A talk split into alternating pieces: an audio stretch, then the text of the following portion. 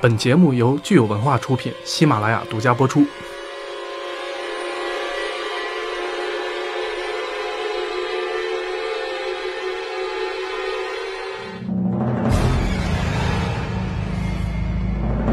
好，欢迎收听本期的日剧料理店，我是木哥。呃，这期我们请到的嘉宾是茱莉亚小姐。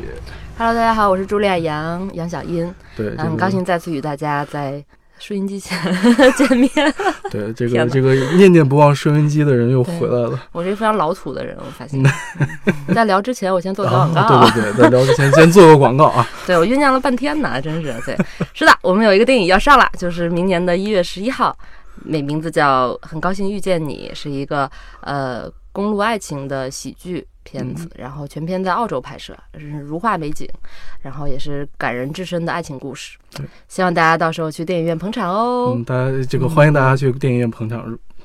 因为这个片子我因为很多年，真的我记得是好像是一六年拍的，是的，就是的。说实话，我觉得也可能也是到了现在市场有这么样的准备之后，这样子稍微小一点的片子才有它的空间。是的，是的，嗯，成本就不便透露了，但是 这个 整个拍摄过程我们是非常愉快的，因为嗯我们就是在这个我们享受到了在这种预算。不能说不高的预算啊，嗯。就是就是我们每一分钱都花到了刀刃上，非常的嗯。开心。是的，嗯。每分钱花到刀刃上，我觉得这是一个电影制片人应该有的美德，嗯，或者说一个导演，或者说所有参与电影制作人都应该有这样的美德。是的，嗯。嗯，不过说到这个小成本，这个预算花到刀刃上，我们就不得不提一部片子，也是我们今天要聊的一个非常重要的一个话题，那就是摄影机不要停，哎，是不能停还是不不要停？应该是不不要停要停，头没论的，嗯，不要停。所以这部片子，这个前一阵儿，这个成了朋友圈的爆款嗯，啊。我们这个怎么说呢？大家就山呼海啸般的称赞和褒褒奖，对，都送给了这位名不见经传的导演。嗯，是嗯的，是的，呃，我也是在朋友圈看到这个电影的，然后嗯看说什么摄影机不要停，然后一镜到底什么的，我觉得哎，还是挺有意思的一个嗯片子。嗯，反正这个片子好像是在在日本票房破了很大的，反正是票房很夸张，嗯，就是总共成本算下来好像是二十万人民币，呃三百万日元，三百万日元差差不多不呃差不18万人民币十八万人民币。嗯然后呢，票房是多少好像的？二十八亿了吧？二十八亿，超过二十八亿了，二十八亿日元，那就基本上就翻了一千，两百万嗯人次的观影，就相当于这嗯个票房翻，就是比成本翻了一千倍。差不多吧？对天哪，好像是从百分之零点四的排片逆袭到了百分之四十七。嗯 好像是这是件挺可怕的事儿，说实话。就是你会发现，其实日本人也比较靠这种口碑这种东西。看到这种逆袭的小成本影片就非常兴奋，对对对，然后立马就去第一时间看了这个片子。嗯嗯，嗯，感觉怎么样？感觉就是。因为就嗯大家会说，哎呀，撑过前二十分钟的话，哎呀，精彩在后面什么的。嗯然后，但是我说不是这样的。对于一个 cut 片的 喜受众而言，从第一分钟我就非常喜喜欢这个片子。对，反而反而后面对你没有什么吸引力，是吗？呃，后面的这个东西也在意料之中，可以说。嗯明白嗯明白。从剧情剧情啊，我觉得我们就先我们就不剧透了，以防真的还有人没有看过。嗯但是这个故事简单来说，我觉得如果我来概括的话，可以就是简单归结为三个字，就是原电影。它其实探讨的是这个电关于电影的一个电影。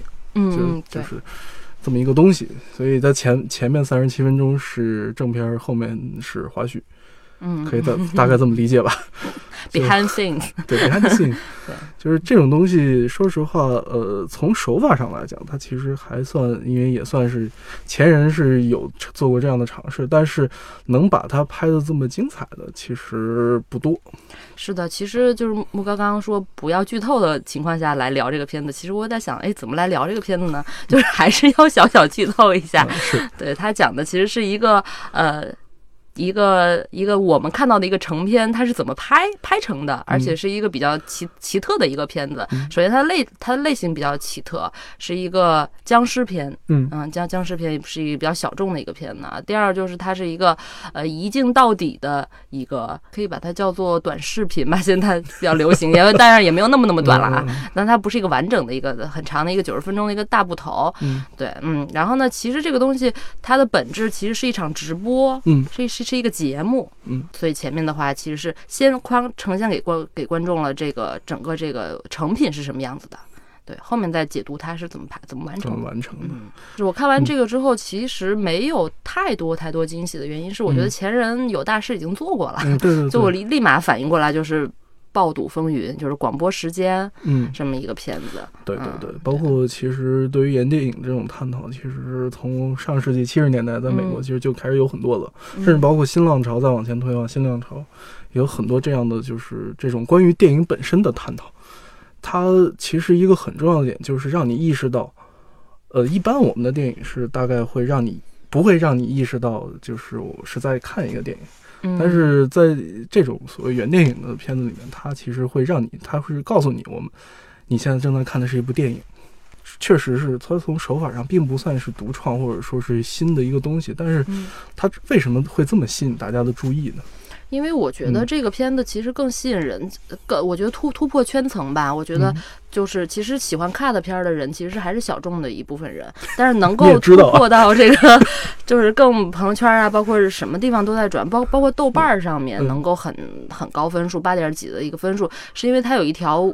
普世的温情线在在里面，他探讨了一个家庭里面的父亲啊、嗯为母亲啊、孩子啊、父父女啊，最后落到那个点，嗯，也是其实照应到，其实就是呃这个父亲的梦想，包括女儿的梦想，包括这个妻子会有一个什么样的，呃其实梦想啊，然后亲情啊。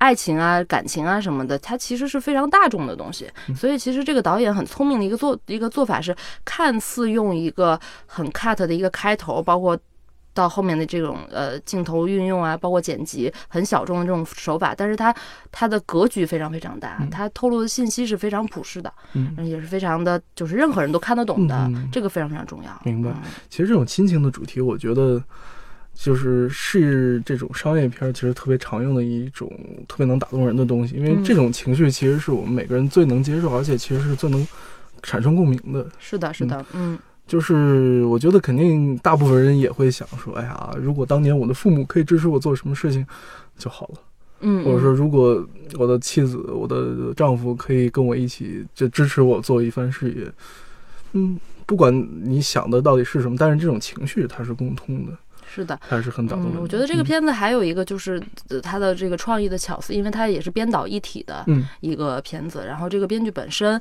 他在设置这个悬念，包括这种冲突的时候，他把他把拍电影本身这一件事情的这种呃遇到的一些波折和难和难度巧妙的放了进去。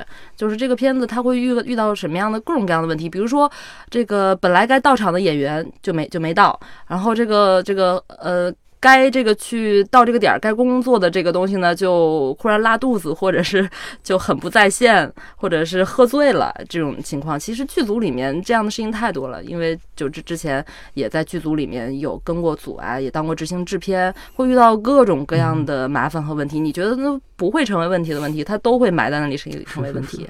是，我觉得就特别有共鸣。确实这一点很有共鸣嗯。我反正我记得好像说导演他自己本身也嗯是经历过很多这种波折挫折的这样的一个导演，他也经常就是负债累累，嗯，这个食不果腹，也过过很多这样的生活嗯。不过确实像你说的，剧组里面真的是。剧组真的是一个特别神奇的东西，但是。什么事就是它本身这个就剧组里面的这个事情嗯拍出来电影就会很好看，其实。没错，嗯。没错。其实关于剧组的电影，其实真的有挺多的。但是就是说，真正你能抓住的，不仅仅说是表面这些细节的这些有趣的东西，其实更多的是它这个背后的一些它的怎么讲动机也好，它的一些嗯。让这个事情能够凝聚在一起的这些。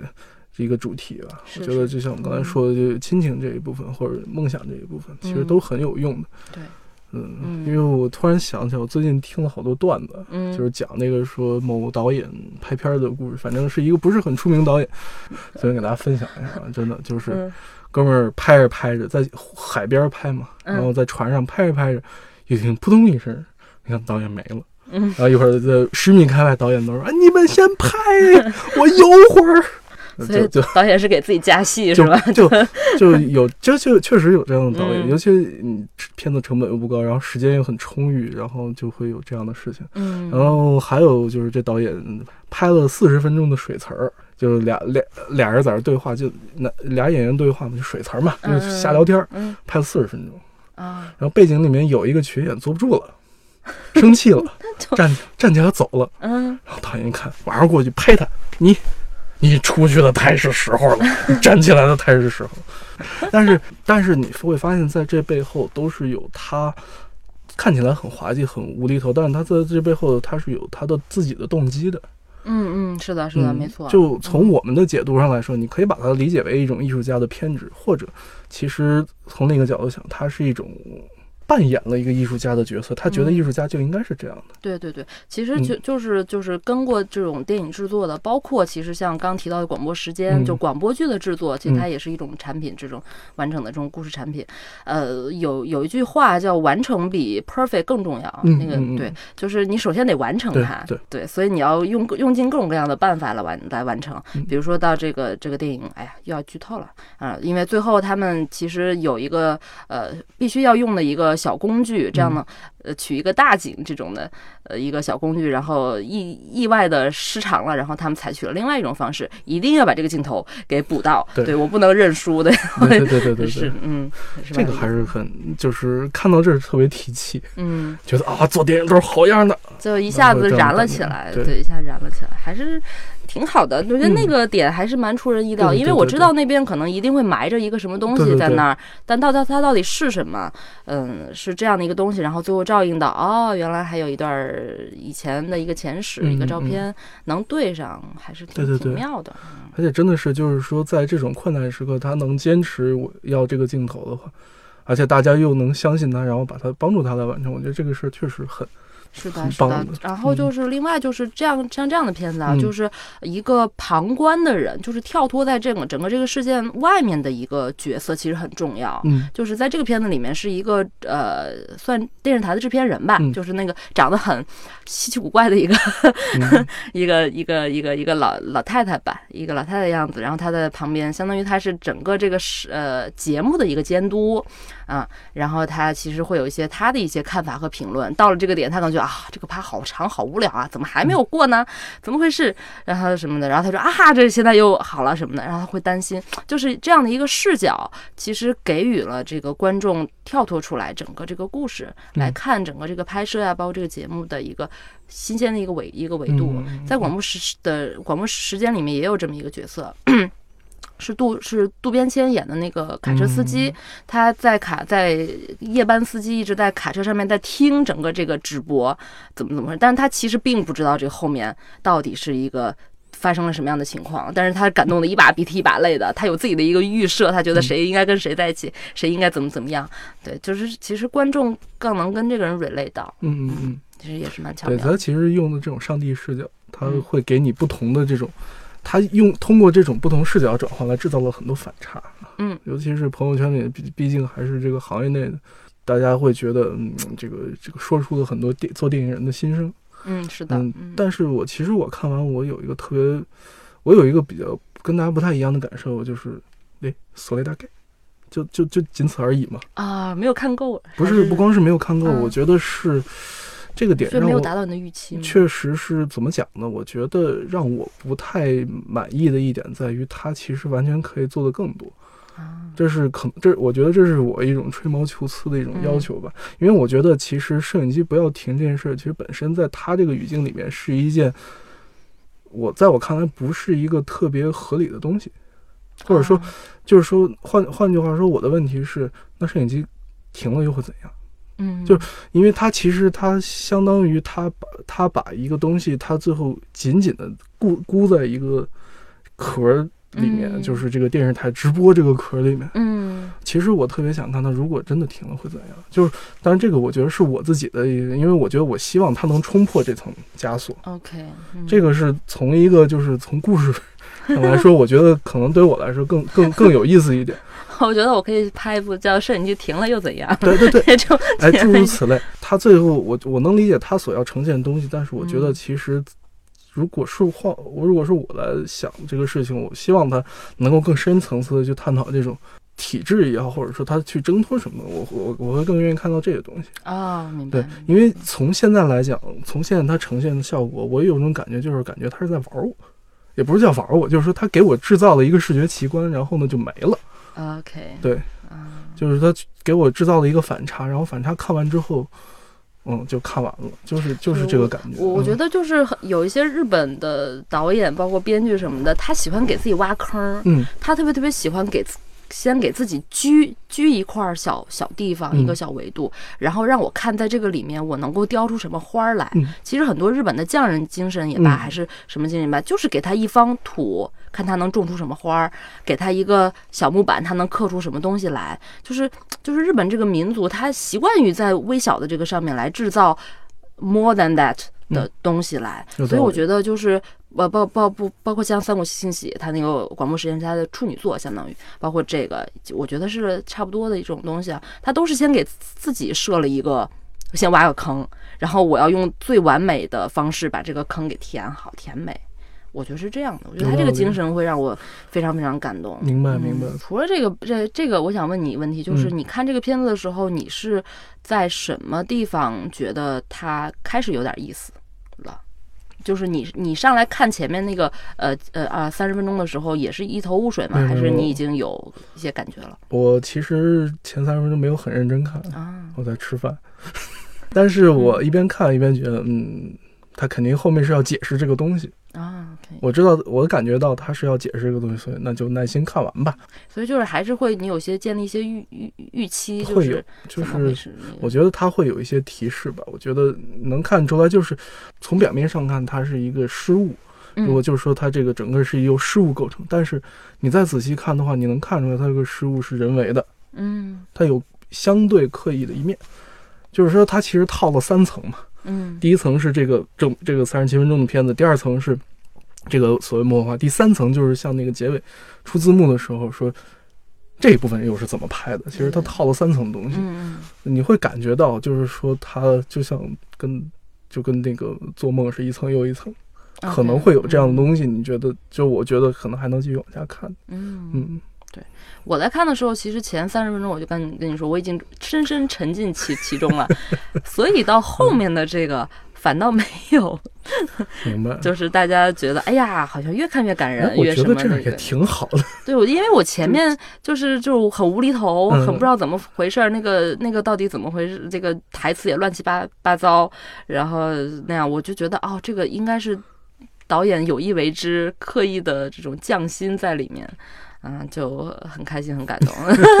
然后对，但是但其实我反倒比较在意的是人设，我想知道这里面的这些人到底是怎么回事儿，谁跟谁到底什么关系？因为其实在这个一开始的时候埋说这个男女主主角可能会有点儿粉色上面的小小小桃红的一些小关系，嗯，啊，包括这个神叨叨的这个化妆师也不知道从哪里来的，其他的一些人是怎么回事？我对这些人很有嗯，很有很有兴趣，想了解他们。但是我没有想过，想到后面是用这样的一个方式来让我了解这么一 这么一帮人嗯是怎么回事。包括其实他展现的是从这个他们开始，呃，这个这个创意是怎么来的，然后这个导演接下来这个 case 之后，然后他们开始有了剧本儿，然后开始开剧本会，然后找场景，就是整个一整套的这个制片流程，他都会给你展现出来。嗯嗯嗯包括这个读读读剧本的时候，这个男主角要怎么样啊，女主角要怎么样啊，就是有各种各样的状况。就是这个状况并不是在一开，在这个制作的拍摄制作过程中就有，是一嗯开始就。嗯就觉得是个不靠谱、困难重重的一件事情，但这帮人就是要做。嗯不过也确实，因为回想起这些细节的时候，确实我会感觉到，就是他有些地方你真的分不清它是真实还是它是假的，或者说在它是戏中那个真实发生的事情，还是说它是这一段它是只是一句台词。其实这里面有很多这种就是特别有意思的互文，嗯还嗯，有我觉得就让你看着真的觉得这种小细节挺开心。二十万成本啊，你想想人民币二十万成本能拍个什么？对，而且还是在日本，挺棒。除了我想到就是前两年那个中邪七万块钱中邪就拍到了这个是这个恐怖片，嗯，对于我来讲，我一直觉得恐怖片它因为不太吸引我的原因是我感觉它确实说服不了。不觉得它不恐怖的原因是因为知道这这都是 假的，OK，就这一点就是就是所谓的叫 suspension of disbelief 这个东西失效了。对对对，你不信它嘛，不信？你不信，所以我觉得就是比较呃厉害的恐怖片啊，嗯。我觉得就不是在这里会出一个东西啊吓你一下，或者那嗯。个地方出一个头发呀摆一摆呀，呃这样的一个东西，它其实是揉在这个剧情里面的，它是跟着戏走的，啊，它不是跟着一个单独的一个特效走的。我觉得这是高级恐怖片，因为我觉得最吓人的就什么能够吓到你。我现在问你，如果不是恐怖片的话，那什么能吓到你？你会你会 fear of what？嗯，举个例子，比如说超速啊，这件事情就很吓人，因为它其实背后带来的恐惧不是说是说，呃，是是我觉得我可能会死哎。我以为是驾驾照上只有三分可以扣，最后扣掉三分，要去学习的恐惧。觉得超你一提超速，我觉得对于我觉得超速恐惧是这个。我明白，就是他他肯定会有各种各样的恐惧，这很正。但是从程度上来讲，我觉得怕死比较适合我。OK，对，诸此类吧。我觉得可能就像你说，他所谓在剧情里面，就是其实它是一种它的共鸣，不是说是那种。生理上的恐惧就是通过吓吓你一跳的那种恐惧，它不是惊吓，它这种恐惧是一种发自内心的一种产生的共鸣。我觉得你如果提超速的话，我觉得你可能恐惧的是失控。对，失控，你不知道 what happened next。对对对，对它什么时候会出现什么啊？对，对吧？你这个 timing 什么？但其实恐怖片的原理就是这样。嗯。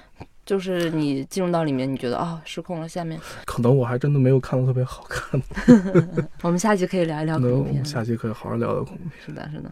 好吧，那我们 这期关于摄影机不要停，我们就先聊到这儿。就是从做从我们的立场上，我们肯定是希望能看到更多这样的片子，还是非常开心的。就是作为一个电影从业者来聊一个讲电影从业者的事情的一个电影，而且还是小成本的这么有巧思的一个一部影片。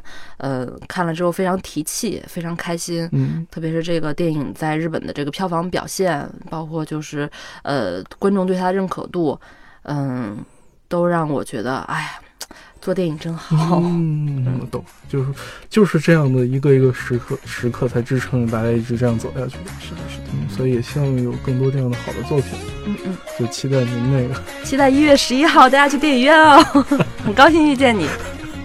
好，这期广告就做到这儿。好的，再做制片人要杀了我，也是失控啊，这是。是是是。好，我们这期就先聊到这儿。好的，好，大家再见，拜拜。